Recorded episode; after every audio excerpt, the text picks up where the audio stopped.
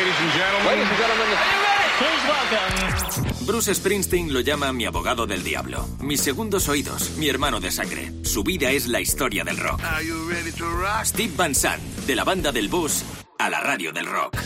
Hola, baby.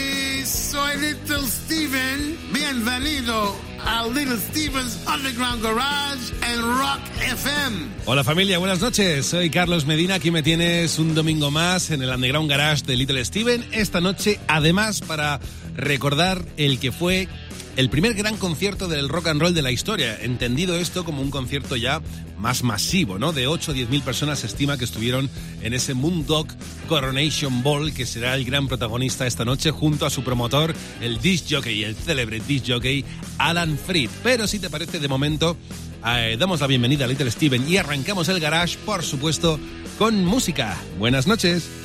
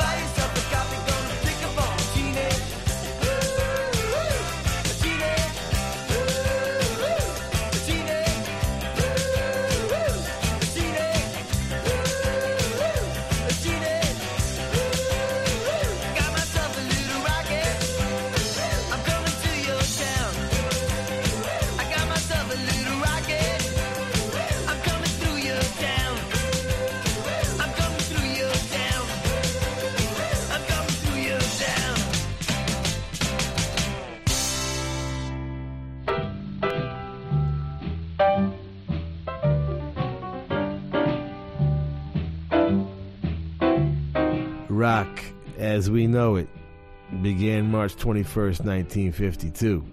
10,000 rhythm and blues fans jammed the massive dance floor as 10,000 more outside without tickets ominously pressed up against the four wooden doors of the aging ice hockey hall known as the Cleveland Arena.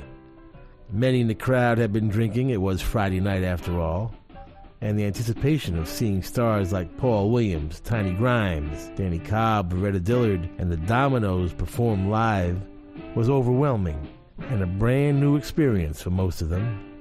Six months earlier, 29 year old Alan Freed had started DJing late at night on WJW radio, calling himself Moondog. he began spinning the hottest, nastiest R&B records he could find.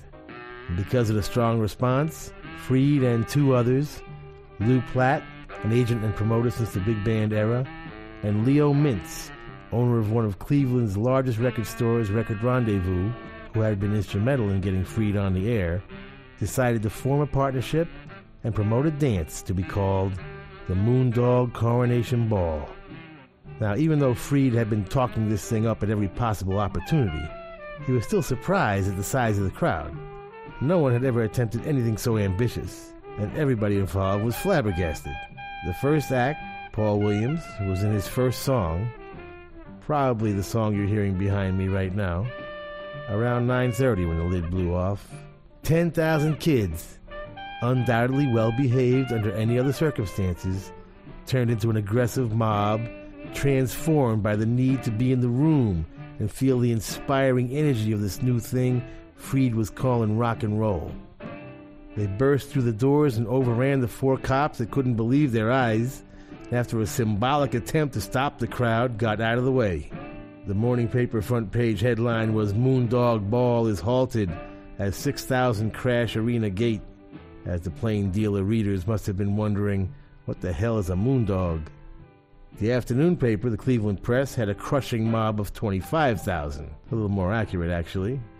The black newspaper, the Cleveland Call and Post, commenting on the mostly black crowd, wrote The shame of the situation is that the community allows a program like this to continue to exploit the Negro teenagers with this lowbrow, cheap entertainment, frequently obscene.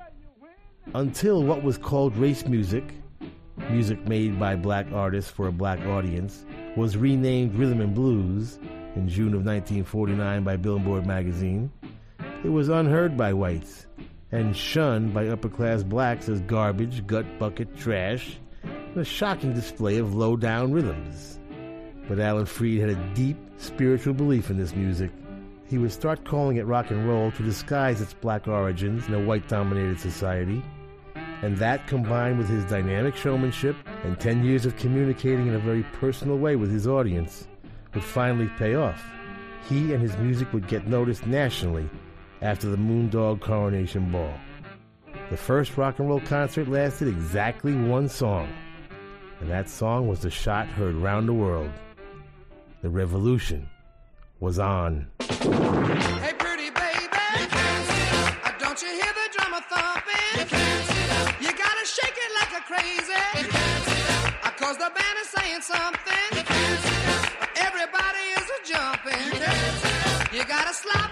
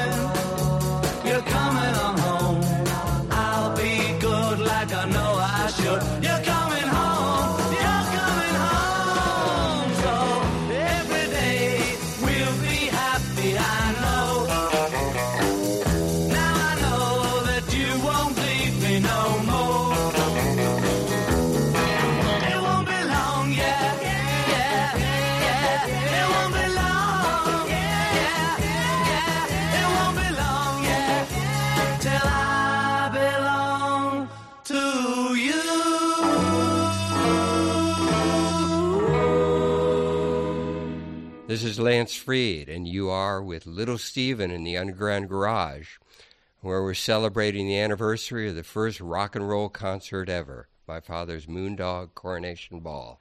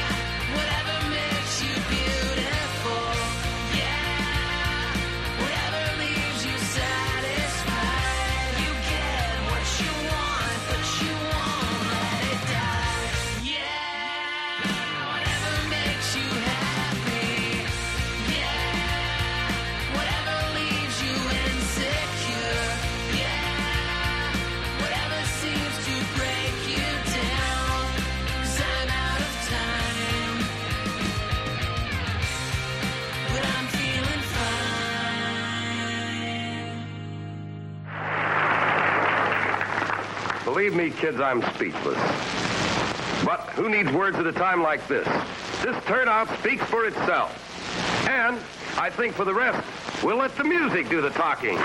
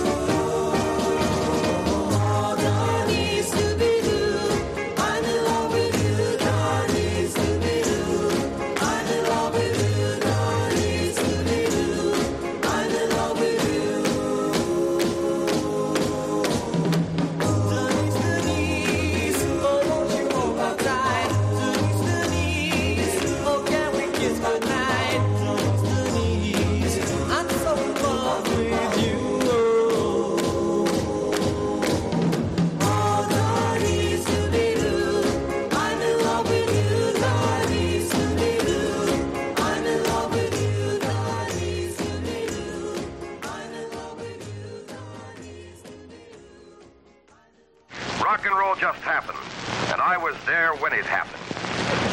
Yes, if I'm guilty of anything, I'm guilty of being present at the birth of rock and roll. The music, which is the honest, spontaneous expression of today's youth,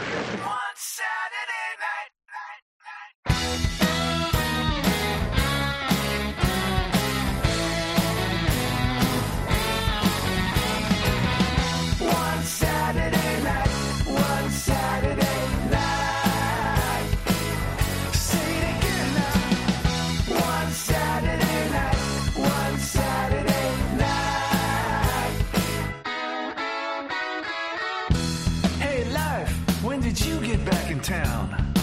It's been strictly Dawesville since you ain't been around. Things have changed, but you knew that all along, didn't you? Well, cut to the chase, all used to be is gone.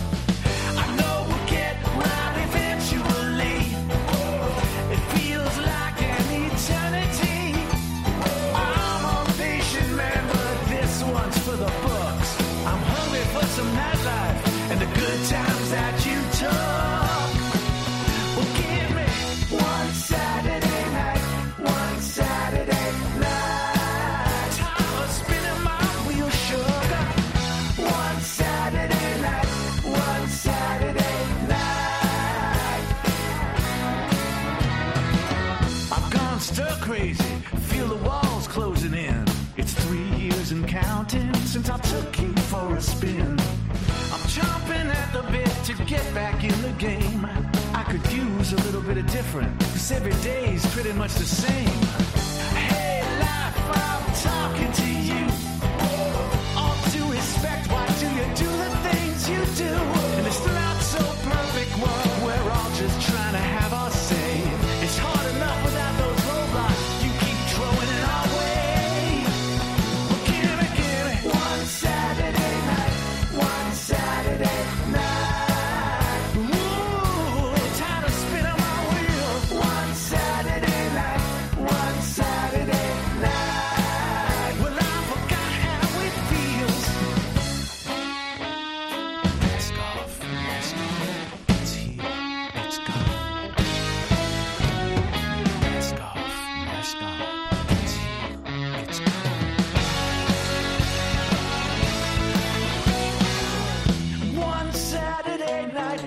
one Saturday night.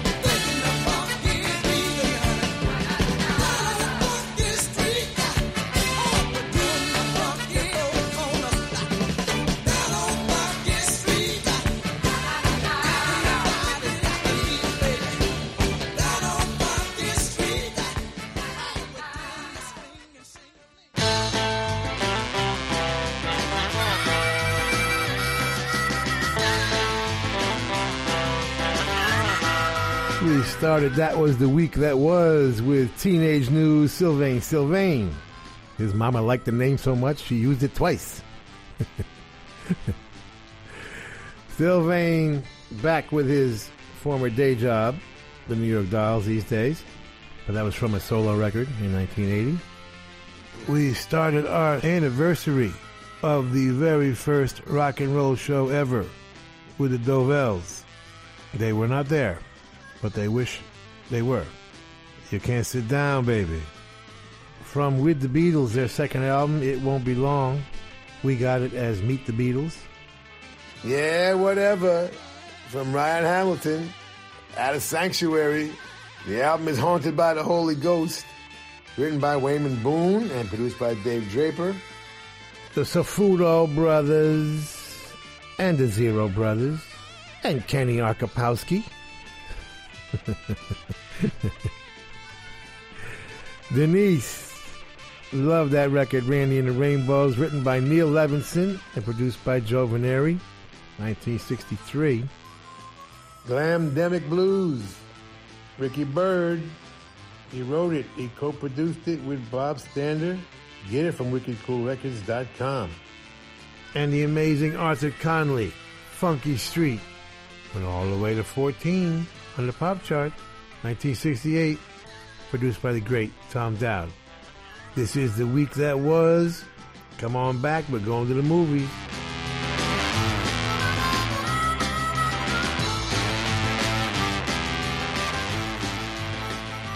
Sigues en Rock FM. Esta noche compartía contigo que el Mundo Coronation Ball, el que está considerado como el primer gran concierto de rock and roll de la historia, es el protagonista del Garage. ¿Y por qué? El Moondog. Bueno, pues te lo contaré enseguida, pero antes es importante hablar de un personaje que promovió todo esto. Me refiero al disc jockey Alan Freed, quien, bueno, pues tenía un programa de radio eh, llamado Moondog Show. Moondog era el, el nombre con el que se hacía llamar Alan Freed.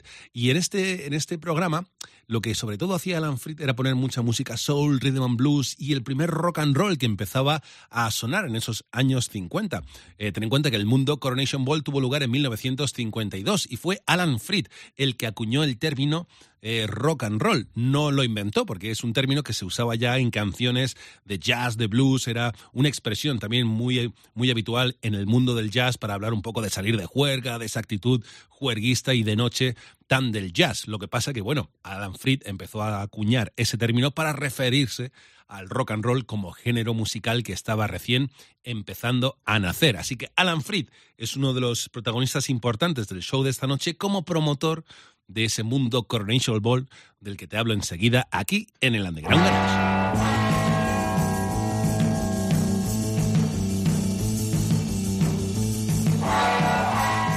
March 21st, a date that is among the most high and exalted among all the highest and holiest of days in the rock and roll calendar.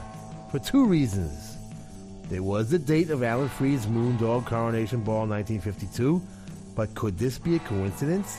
It's also the date, three years later, of the release of Blackboard Jungle. To the day. As controversial as the Moondog Coronation Ball might have been, Blackboard Jungle was the flick that would forever marry rock and roll with juvenile delinquency and rebellion, prophesize and help establish generational conflict as a new fact of life, and oh yeah, by the way, break rock and roll worldwide as the new form of popular music. Based on Evan Hunter's book, Blackboard Jungle was a rather hard hitting exploration of juvenile delinquency, and unlike Rebel Without a Cause or The Wild One, it took it inside. Inside the classroom, to be exact. Vic Morrow plays the gloomy, morose, psychopathic gang leader who terrorizes Glenn Ford as a new teacher and shares an unexplained anger with fellow student Sidney Poitier. The excellent cast also includes Anne Francis, Jamil Farah, now known as Jamie Farr, the crossdresser on MASH, and Paul Mazursky, legendary film director, actor in Stanley Kubrick's early films, but became infamous as our dealer in the executive card game on The Sopranos. The song called Rock Around the Clock, performed by Bill Haley and the Comets, hadn't done much when first released in early 1954. But now, as the first rock song ever used as a movie theme song, it would become the first rock and roll number one record. When witnessed in the movie theater, it would cause some teenagers to dance in the aisles, while others were compelled to slash the seats with knives. as a new, defiant, rebellious sexual energy was unleashed, a special secret defiant meaning for teenagers only suggested that they could be a force to be reckoned with by their numbers alone.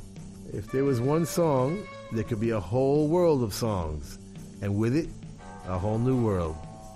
The anxieties of adults who had associated rock and roll with anarchy, violence, and sex ever since the Moondog Coronation Ball of three years earlier had their worst fears confirmed. Time magazine opined Blackboard Jungle undermined the American way of life, giving aid and comfort to the communists. With Carl Perkins' blue suede shoes and Elvis Presley's Heartbreak Hotel going to the top of the pop, R&B, and country charts the following year, there was no stopping the madness. Run for your lives. Here comes the teenager. When you're a jet, you're a jet, all the way from your first cigarette to your last dying day. When you're a jet, let 'em do what they can. You've got brothers around, you're a family man. You're never alone, you're never disconnected. You're home with your own. Company's expected, you're well protected. Then you are set with a capital J, which you'll never forget till they cart you away. When you're a jet, you stay a Now I know Tony like I know me, and I guarantee you can count him in. In, out, let's get cracking. Where you gonna find Bernardo? It ain't safe to go to be our We'll territory. be at the dance tonight at the gym. Yeah, but the gym's neutral territory. Hey, Rab, I'm gonna make nice with him. I'm only gonna challenge him. Great, Daddy-O. So listen, everybody dress up sweet and sharp. Meet Tony me at the dance at the 10. And walk tall. We always walk tall. We're jets. the greatest. When you're a jet, you're a top cat in town. You're a gold medal kid with a heavyweight crown. When you're a jet, you're the swingin'est thing. Little boy, you're a man. Little man, you're a king. The jets are in gear. Our cylinders are clinking. The shots are steer clear. Cause every Puerto Rican's a lousy chicken. Here come the jets like a bat out of hell. Someone gets in our way, someone don't feel so well. Here come the jets, little world step aside. Better go underground, better run, better hide. We're drawing the line, so keep your noses hidden. We're hanging a sign, says visitors forbidden, and we ain't kidding. Here come the jets, yeah, and we're gonna beat every last bugging gang on the whole bugging street, on the whole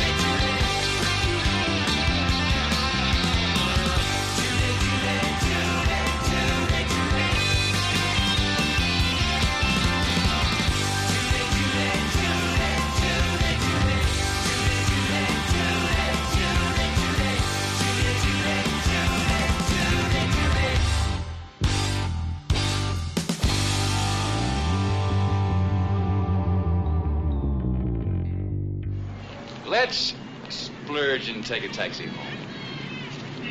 We'll neck in the back seat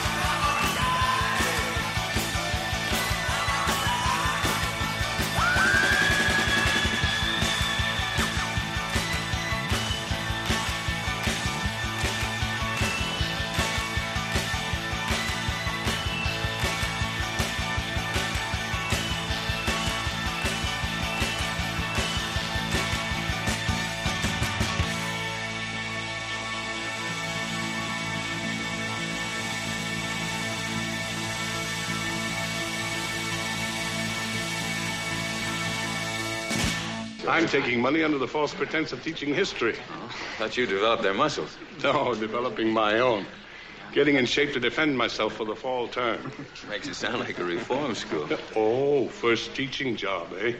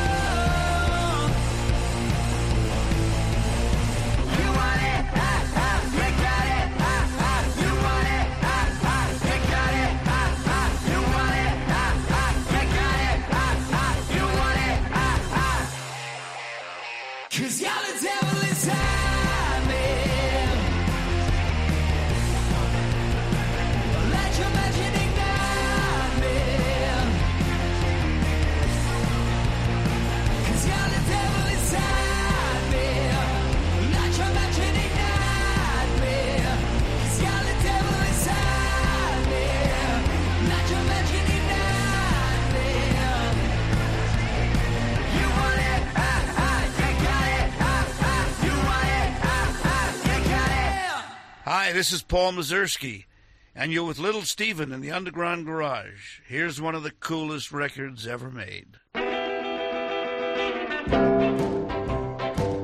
o'clock in the morning, and I'm moving on out to school with an open book and a sleepy look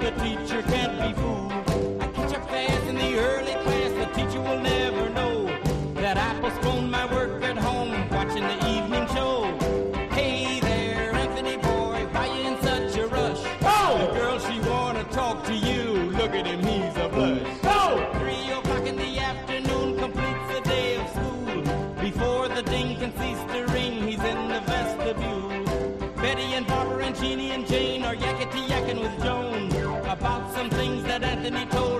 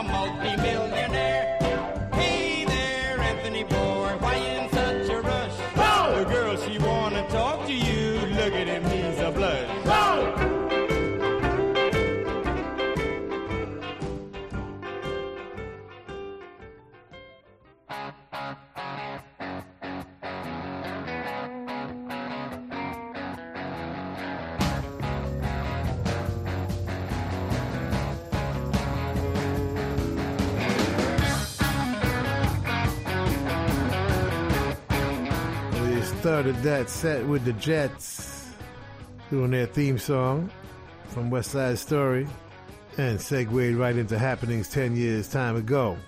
Just in case you were wondering where you were, now you know you're in the Underground Garage. That's one of the greatest Yardbird singles ever. Why? Because it's really the only one with Jeff Beck and Jimmy Page playing lead guitar. Jimmy on the verses, Jeff on the solo. Judy, Judy, Judy, Joy Buzzer from right here in New York City. Written by Jed Becker and produced by Ascol Boot and Jed. Get it from wickedcoolrecords.com. Bruce Springsteen, the E Street Band, a little frat rock for you from the river. I'm a rocker, 1980. Devil Inside Me from the Now album coming in the summer. Shane Callahan wrote it. Ollie Jacobs produced it. Get it from thenowuk.com. And speaking of Italian, Chuck Berry. yes, there's a little Italian in everybody, including Chuck Berry, Anthony Boy. We will be back with arguably the most important rock and roll record in history.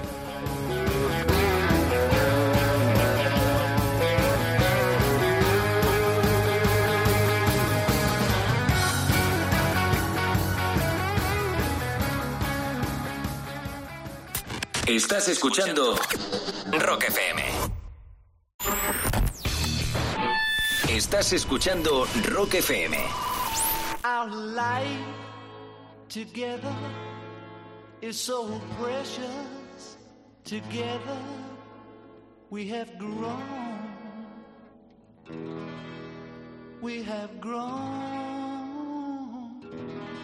Although our love is still special. Let's take a chance and fly away somewhere alone. It's been too long since we took the time.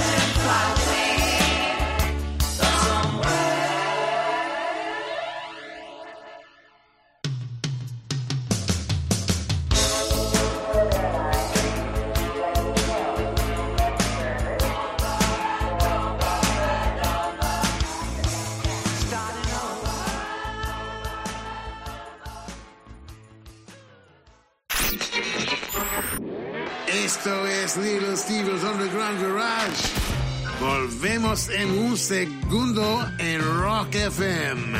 Sigues en el Underground Garage de Little Steven. Esta noche Alan Freed, uno de los protagonistas del show, te comentaba que era bastante conocido como disc jockey en Estados Unidos precisamente por ese programa que tenía el Moondog Show en el que empezaba pues eh, poniendo un poco ya el rock and roll que recién estaban haciendo en los años 50, pero ponía mucho soul, rhythm and blues. Era un programa que escuchaba, pues fíjate además en plena época de segregación racial en Estados Unidos, tanto un público blanco como un público eh, negro y todos tenían a Alan Freed también como un referente musical en ese sentido. Pues bien, Alan Freed decidió organizar en Cleveland un gran concierto de rock and roll, un gran concierto de música y se lo hizo en el Cleveland Arena. eh, 20 de marzo de mil, o sea, 20 o 21 de marzo, 21 de marzo de 1952, con un público estimado de 8 o 10 mil personas. Era más o menos la capacidad que, que tenía el recinto, el Cleveland Arena. Sin embargo, dicen que por un error de imprenta se, se vendieron muchísimas más entradas, hasta el punto de que en la noche, en la noche del show, aquel 21 de marzo del 52, en el Cleveland Arena, se llegaron a presentar hasta 20.000 personas, más o menos. Claro, imagínate, eh, si eran 6, 8.000 personas de aforo, eh, llegaron a entrar unas 10.000 y casi el doble o más se quedaron en la puerta, se lió, pero gorda. Enseguida te lo cuento aquí en el Underground Garage.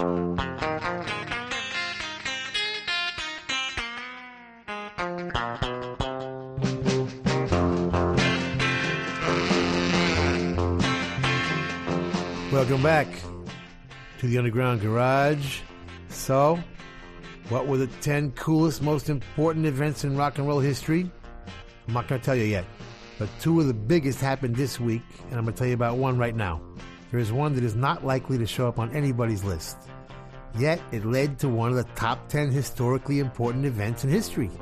The record was 13 women and only one man in town by an already not exactly teenage rockabilly bunch of misfits called Bill Haley and the Comets.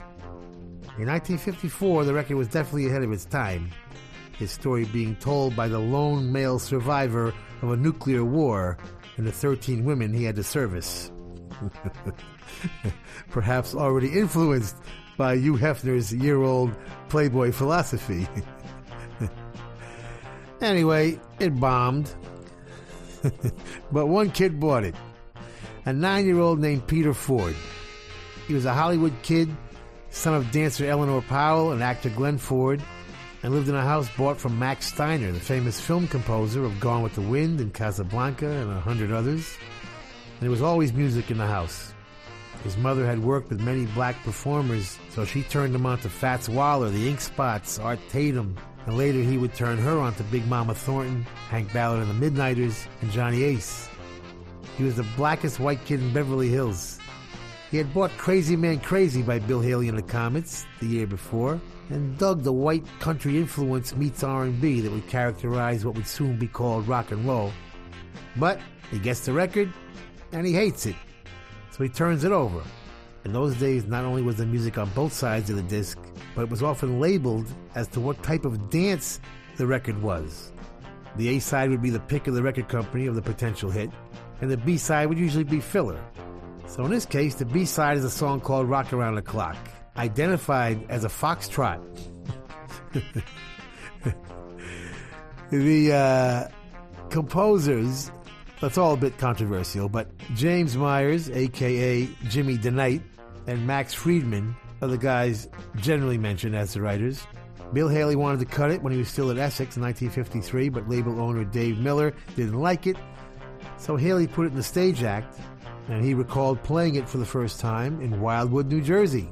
That's right, the home of rock and roll. And he always got a good reaction from the song live. Anyway, after Crazy Man Crazy, the next few singles bombed, so Jimmy Myers plays Milt Gabler, a demo of Rock Around the Clock, and Gabler signs the Comets to Decca. They go in and cut two songs at the Masonic Pythian Temple. Don't ask. Rock Around the Clock as the B side, and 13 Women as the A side. Why? Because Gabler had a piece of the publishing. That's why. 13 Women proved to be a tough vocal. Gabler had visions of Bill Haley replacing Louis Jordan, who he had just lost. But it took Bill like two hours and six takes. which was forever in those days, which only left 40 minutes for the B side. But they knew it pretty good from playing it live, so they whipped it right out. They had brought in Danny Cedrone, the session guitar player, to play what is considered the first amazing rock and roll solo ever on record. And by the way, he got $21 for it. they only had time for two takes, the first of which the vocals are drowned out, and so the second was done with a more minimal arrangement. A Decca engineer would splice the two takes together, and two minutes and eight seconds later, history was made. How exactly? Well, Peter's father, Glenn Ford, gets the role of the teacher in a movie called Blackboard Jungle. The director, Richard Brooks, is looking for something different to open the film. He described it as a jump jive type of song. Little Peter plays him rock around the clock, and Richard Brooks put the first ever rock and roll song into a movie. After the movie's success, the record is re released and it becomes the first number one rock and roll record on the Billboard charts. And rebellion, juvenile delinquency, rock and roll, and teenage identity will be married forever when the kids hearing rock and roll really loud for the first time out of those movie speakers rip the seats out of the theaters. One, two, three o'clock, four o'clock, rock. Five, six, seven o'clock, eight o'clock, rock. Nine, ten, eleven o'clock, twelve o'clock, rock. We're gonna rock around the clock tonight. Put your glad rags on. Join me home. We'll have some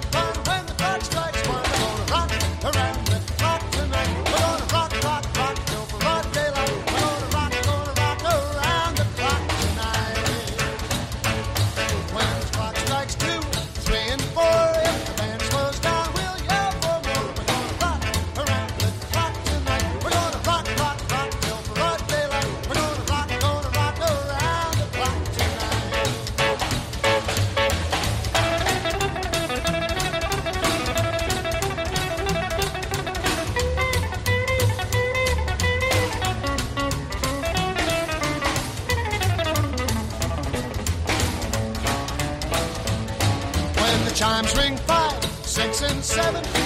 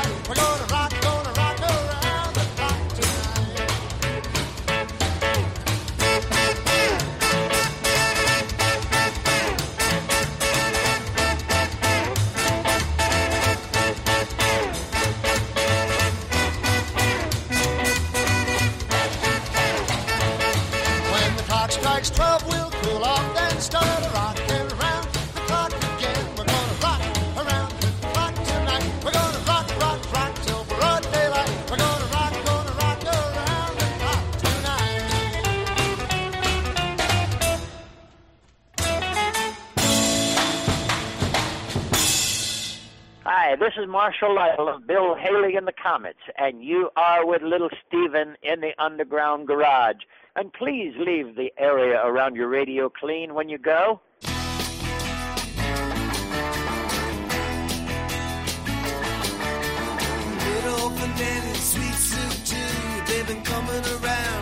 Something to do. The mamas all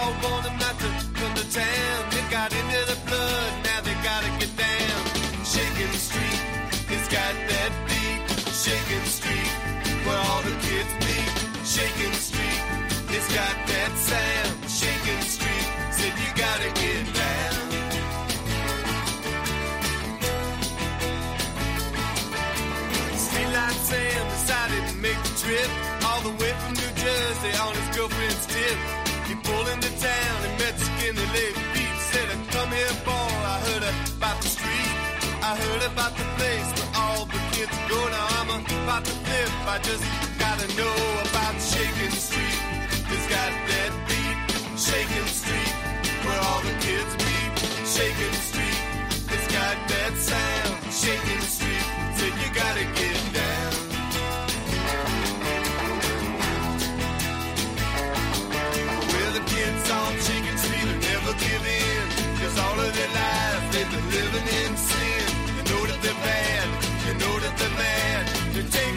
taking and a shake for the shaking. Ha!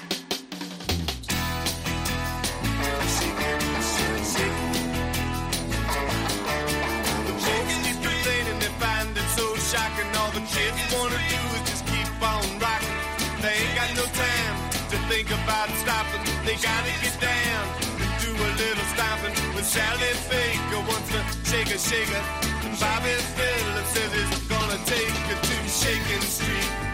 He's got that beat, Shaking Street, where all the kids meet. Shaking Street, it's got that sound, Shaking Street. You gotta get down, Shaking Street. It's got that beat, Shaking Street, where all the kids meet. Shaking Street, it's got that sound, Shaking Street. So you gotta get down. Me, I'm just an ordinary kid. Yeah, yeah, save the humility for the press. Now, now, we've got to be analytical about this. Well, look at the headlines you've had. For a few days, you've become a sort of national anti-hero. You're every poor little fish in the country, only covered in gold chips. Who, me? Yes, you, you talented little Burke. You've got a chip on your shoulder and an H-bomb on your pants, a sneer, a twitch, a hell in your head. It's you against the world, baby, and the world loves you for hating it. So that's what this is, a great hate number.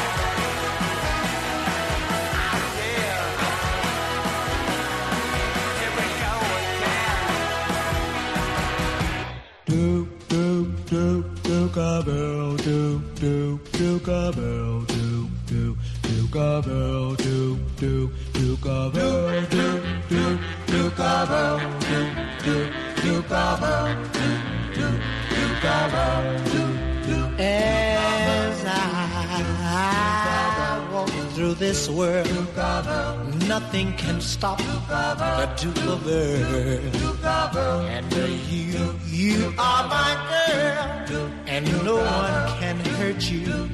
Oh no, yes I.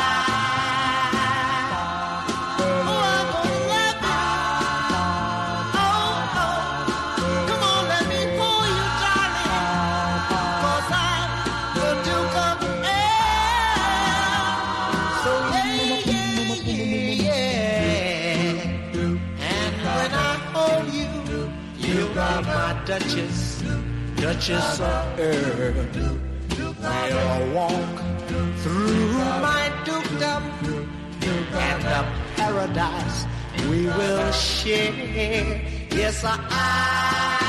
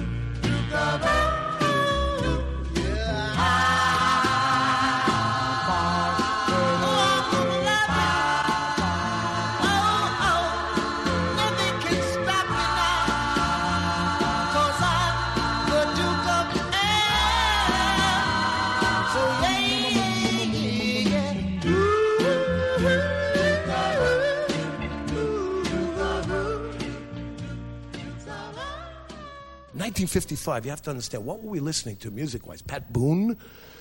The music was terrible.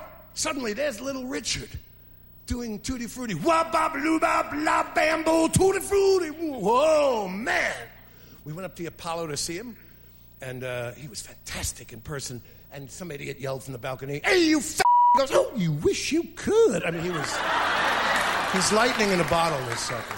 Dum dum dum. Dum dum dum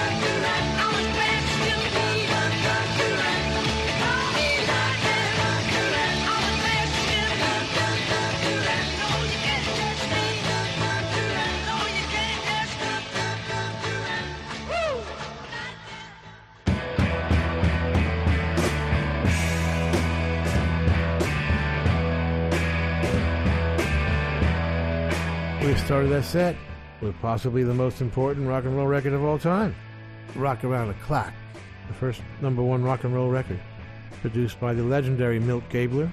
In case you see his name in the Rock and Roll Hall of Fame, now you know why. MC5, Shaking Street, from their second album Back in the USA, written and sung by the great Fred Smith, and produced by Jon Landau, 1970. Shattered is Marc Ribler. Yes, the Disciples of Soul music director. His first solo album. At least it's his first on Wicked Cool. He wrote it with Christine Allendiffer and uh, produced it. And you can get it from wickedcoolrecords.com. Gene Chandler with one of my favorites, Duke of Earl. Gene out of Chicago, where the infamous Vee-Jay label resided. Call Me Lightning from The Who. Just a cool single they threw out there in 1968 for no apparent reason other than coolness. By Pete and produced by Kit Lambert. And we'll be back with our coolest song in the world this week.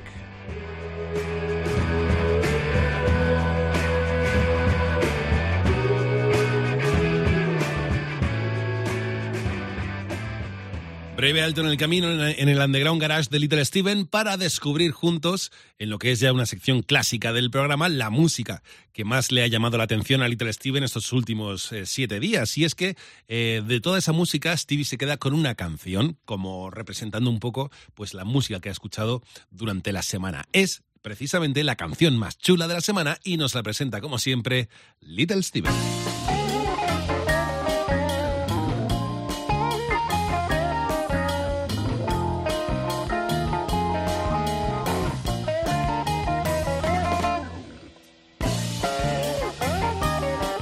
Our coolest song in the world this week comes from the rock and roll capital of the world and birthplace of the legendary Butter Queen, Land O'Lakes, Florida.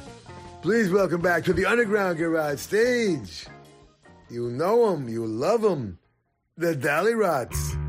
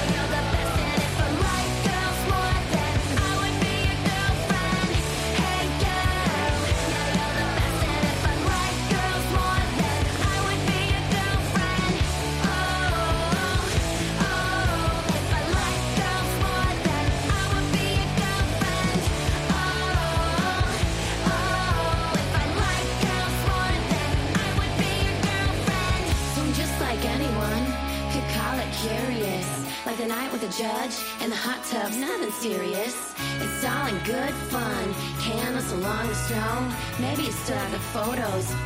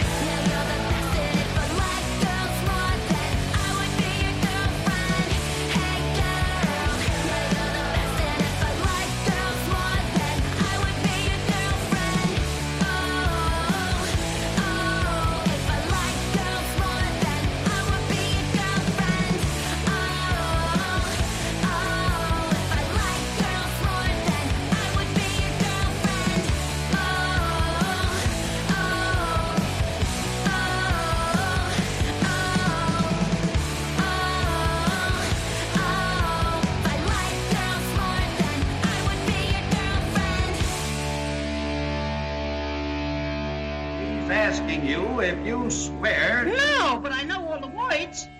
He's asking you if you'll swear to tell the truth. Truth is stranger than fiction. Judgy Wudgy.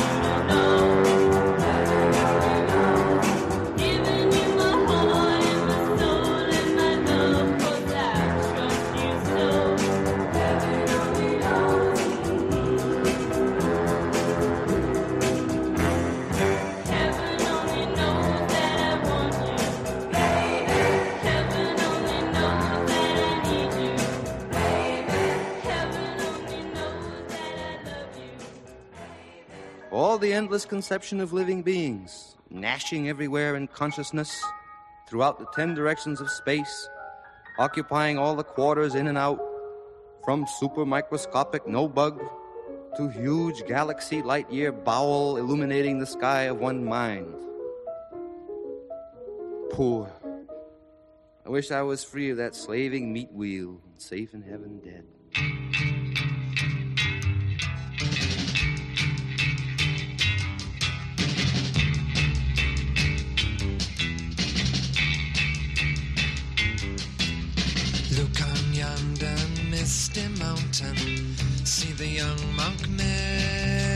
Meditating rhododendron forest. Over dusty years, I ask you, what it's been like being you? Through all levels, you've been changing, getting a little bit better, no doubt. The doctor bit was so far out, looking through crystal spectacles. I can see I had your fun.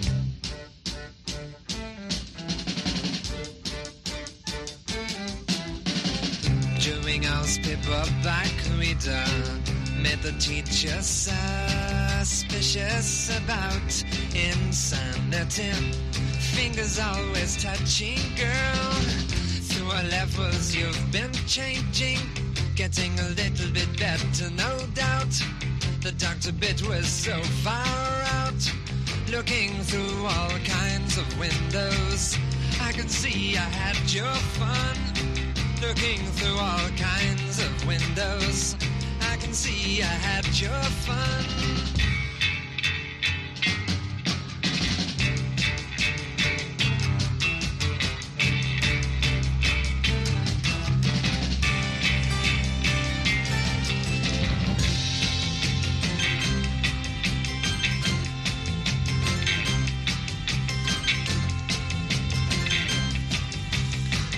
Looking through crystal spectacles, I can see I had your fun.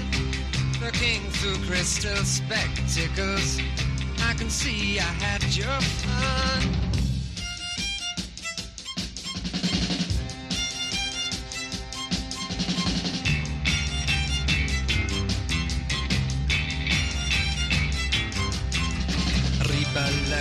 Society. Such a tiny speculating whether to play a hip hop. Skip along quite merrily through our levels you've been changing. Elevator in the brain hotel, uh, broken down but just as well. Looking through crystal spectacles, uh, I can see I had your fun.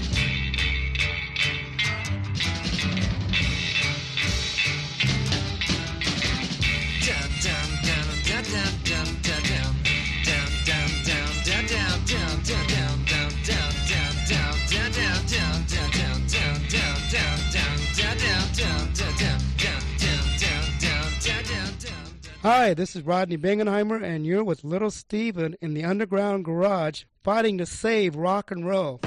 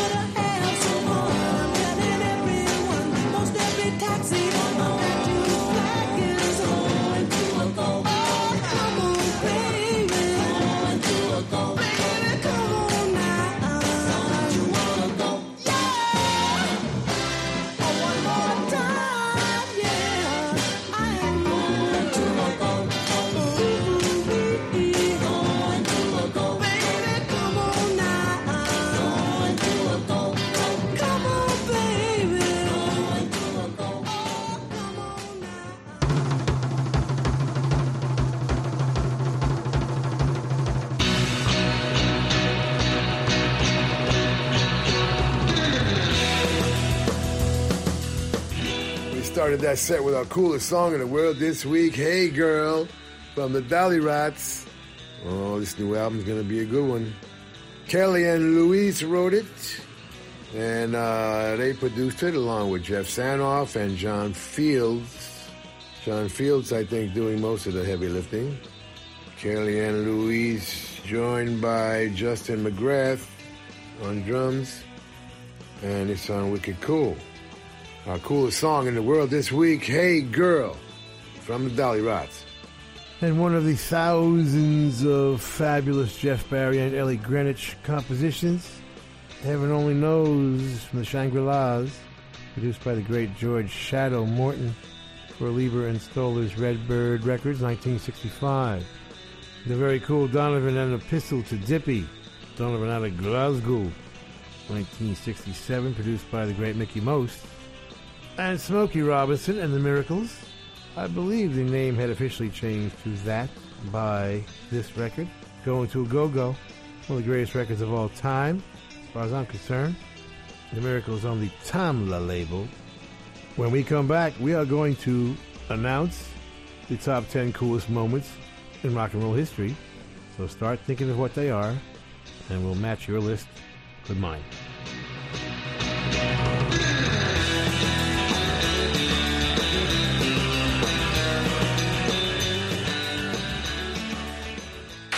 Esto es Rock FM.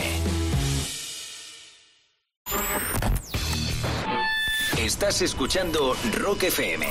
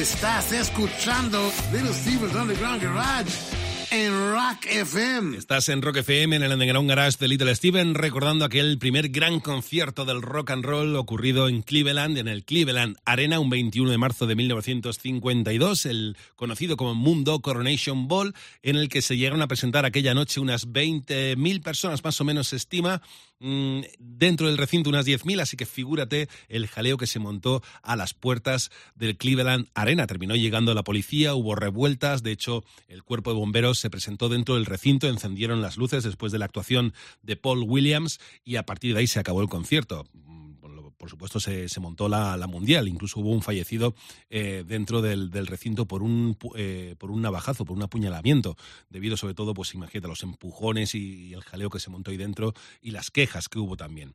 En fin, ese fue el primer gran concierto de la historia del rock and roll que ocurrió en Cleveland. A partir de ahí, Cleveland se considera o se consideró la capital mundial del rock and roll eh, con sede del Rock and Roll Hall of Fame. Esto se hizo años después, ¿no? Pero cuando hubo que elegir una ciudad, se pensó en Cleveland por esta razón, porque acogió en su día el Mundo Coronation Ball en 1952, promovido por Alan Freed y considerado como el primer gran concierto de rock and roll de la historia.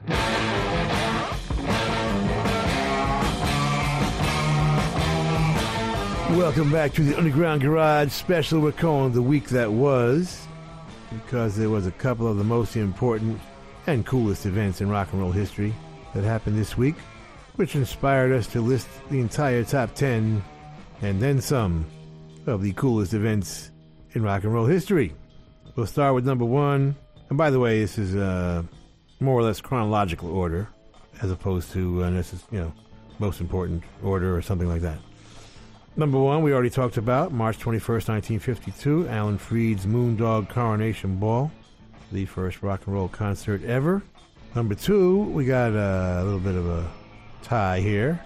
May of 1955, Muddy Waters introduces Chuck Berry to Leonard and Phil Chess. Chuck came in with his version of country star Roy Acuff's Ida Red, which he was calling Ida May. Leonard Chess said that's a little too country. Saw an empty mascara box on the floor. Now, what that was doing there, I have no idea. and renamed the song Maybelline. And tied with November 20th, 1955, Bo Diddley plays The Ed Sullivan Show. Bo rehearsed the uh, Tennessee Ernie Ford 16 Tons song. And then uh, when the show went on live, he played his new single and first single, Bo Diddley and Ed Sullivan banned him for life. Number three, March 21st, 1955, Blackboard Jungle is released. We talked about that. Number four, September 14th, 1955, Little Richard takes a lunch break. he is auditioning for Richard Bumps Blackwell at Specialty in New Orleans. Kind of disappointing everybody with ballads and God knows what. they take a lunch break at the Dewdrop Inn, and he jumps up on the bandstand and starts banging out Tutti Frutti. Bump says, Now we're talking, baby. And the rest is history. Number five, July 5th, 1954. This is also a tie, two way tie. July 5th, 1954, Elvis, Scotty Moore, and Bill Black go into Sun Studios, and uh, again, disappointing the producer, Sam Phillips, until they take a break. People got to take more breaks stop trying to record seriously. they take a break and start jamming on uh, Arthur Crudup's uh, That's All Right, Mama. And Sam Phillips says, wait a minute, now we're talking. and they invent rockabilly. September 9th, 1956, Elvis on the Ed Sullivan Show. Yeah, Ed, Ed Ed's going to show up here quite often. he uh, pretty much completes the uh, rock and roll exacta that Bill Haley started by exploding off of the Ed Sullivan appearance after Heartbreak Hotel and all that. And that, of course, after Ed Sullivan said he would never have him on. Number six, March 5th, 1951. This is a three way tie now on number six. yes, I'm cheating. Of course, I'm cheating. March 5th, 1951, Willie Kizart's amp falls off the roof of his car. That would be the car of Ike Turner and his band, driving from Clarksdale to Memphis to record Rocket 88. The speaker cone broke, and uh, they didn't have another amp. Some of the earliest distortion ever recorded would be uh, part of that Rocket 88 record. 6B, if you will, uh, somewhere in 1957, Link Wray slices the speakers of his amp, and he'll use that distorted sound for Rumble, uh, extremely important record. And 6C, uh, somewhere around 1963, Dave Davies of the Kinks sticks knitting needles in the speakers of his 8 watt El Pico amplifier, creating the wonderful distortion for the sound on You Really Got Me. And we should make an honorable mention, or make it 6D actually, of uh, Hubert Sumlin on uh, Howlin' Wolf's uh, How Many More Years, also produced by Sam Phillips. Wonderful distortion going on in that record also. Seven, February 9th, 1964, the Beatles appear on The Ed Sullivan Show. It is what we refer to as the Big Bang of rock and roll. And arguably, you could make Elvis's appearance on Ed Sullivan The Big Bang, if you wish. No argument from me. But in my life, personally, it was the Beatles on Ed Sullivan that changed my world. Number eight, July 13th, 1964, the Rolling Stones play the Hollywood Palace, hosted by Dean Martin. I've talked about this many times, that it was the epiphany of my life, witnessing my past and future together on the same stage. 8B, yeah, this one has a tie also. Andrew Loog Oldham leaves the Rolling Stones rehearsal, where they are helplessly, hopelessly stuck, trying to decide on that all important second single after their first bombed miserably. And Andrew runs into the Beatles, John and Paul, that is, brings them back to rehearsal where they finish I Want to Be Your Man, give it to the Stones, and probably changing the course of history because then radio had to play them. The Beatles were so big at the time. Number nine, another three way tie. First, the Byrds reach number one with Bob Dylan's Mr. Tambourine Man, June 20th, 1965. A month later, Bob himself releases Like a Rolling Stone, July 20th, 1965. And the third thing is that same week, he, quote, goes electric at the Newport Folk Festival, where he plugs in with the Paul Butterfield Blues Band, blows every folkie in the world's mind, and they've never recovered. and 10, the uh, festivals, another three way tie. The very first rock festival, the Human Be-In, of January 14th, 1967, at San Francisco's Golden Gate Park.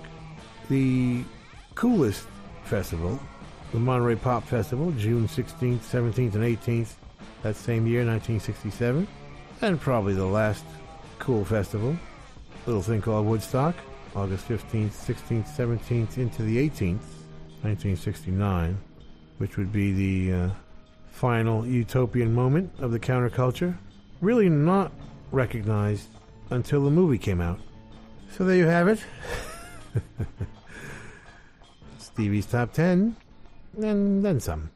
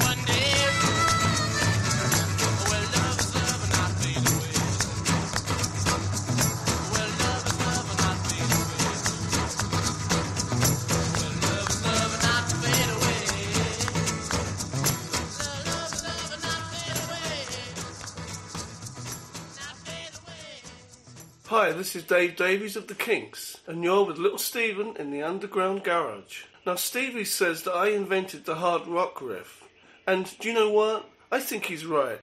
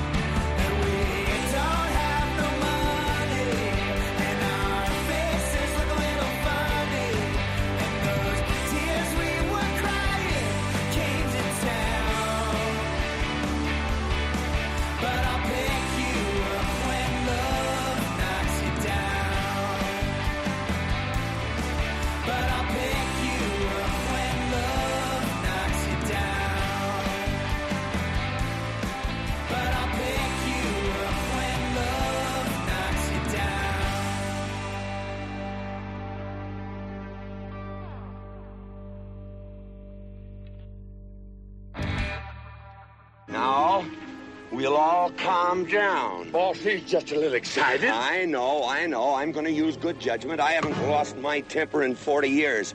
But, Pilgrim, you caused a lot of trouble this morning. Might have got somebody killed. And somebody ought to belt you in the mouth. But I won't. I won't. The hell I will.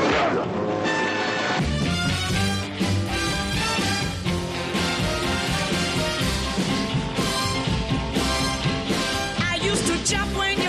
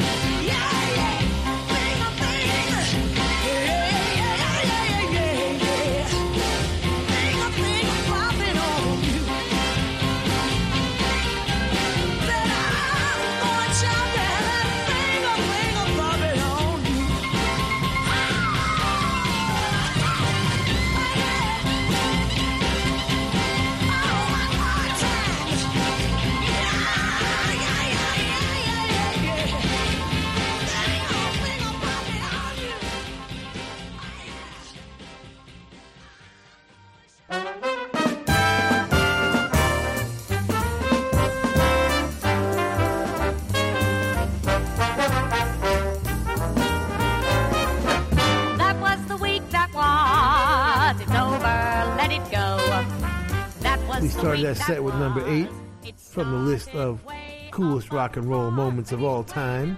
The Rolling Stones on Hollywood Palace. They would do not fade away, and I just want to make love to you and change my life. See my friends from the Kinks, fabulous stuff from Ray Davies and Shel Talmy. Their eighth single or so.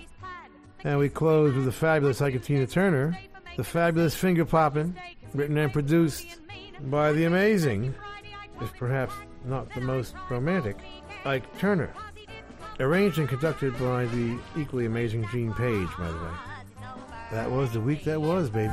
That was the week that was. It may have been all right for you, but not for me.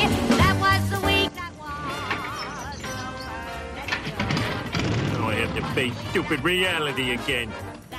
We want to thank the Hard Rock cafes, hotels, casinos, and the Seminole coolest Indian tribe ever for being our sponsor from day one. And I want to thank all of the Hard Rock employees around the world as we stop in and do our DJ thing when we're on the road. Nicest people in the world, in addition to the best food. And someday will be a rock and roll circuit. I'm never going to give up on that.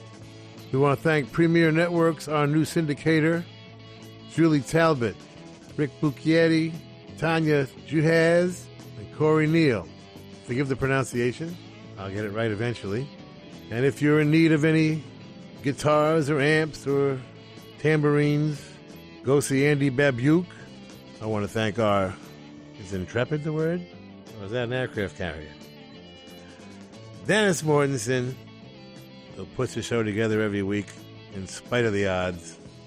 Uh, Go to undergroundgarage.com if you've missed any of our last 750 shows. and uh, Facebook and Twitter and at Stevie Van Zandt. You can talk to me personally. And thank you, Alan Freed. We'll see you all next week.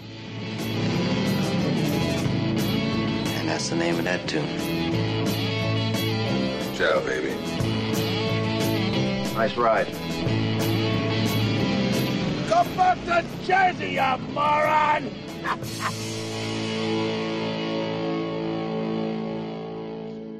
That's entertainment. Bueno, familia, y hasta aquí el Underground Garage de esta noche. Espero que hayas disfrutado del programa, recordando el que está considerado como el primer gran concierto de rock and roll de la historia, que el Moondog Coronation Ball de 1952, promovido por el disc jockey, célebre disc jockey Alan Freed, quien por cierto acuñó el término rock and roll para referirse al género. Si te apetece el domingo que viene, nos encontramos nuevamente en el Underground Garage. ¡Feliz semana!